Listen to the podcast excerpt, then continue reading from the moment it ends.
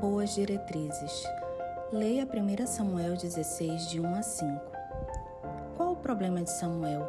Ele se achava em pânico, sentia-se absolutamente amedrontado. Onde Samuel fixara os olhos? É certo que não estavam no Senhor, mas presos em Saul. Como é natural, Samuel tinha razão do ponto de vista humano. Afinal de contas, Saul era aquele que Deus utilizaria para moldar a vida de Davi nos anos de intervalo entre as ovelhas e o trono. Deus conhecia Saul muito bem. A propósito, você tem um Saul em sua vida? Há alguém que o atrita, que o irrita? Deus sabe tudo a respeito. Esta pessoa faz parte do seu plano, por mais estranho que lhe pareça. O Senhor não responde ao comentário de Samuel sobre Saul. Em vez disso, ele diz: Leve um novilho com você e diga que foi sacrificar o Senhor.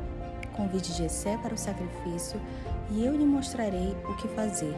Você irá ungir para mim aquele que eu indicar. 1 Samuel 16, de 2 e 3. Siga o líder. Era isso que Deus estava dizendo. Você não precisa ser inteligente para ser obediente.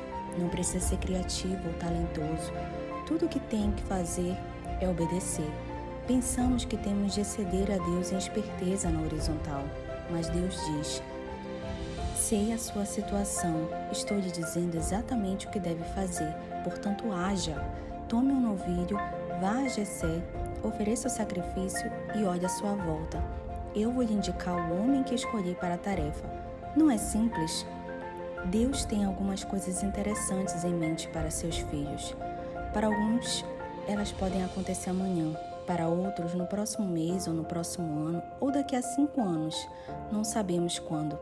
Para alguns, poderia acontecer hoje. O que é esplêndido nesta aventura chamada fé é que você pode ter certeza de que Ele nunca vai nos desviar.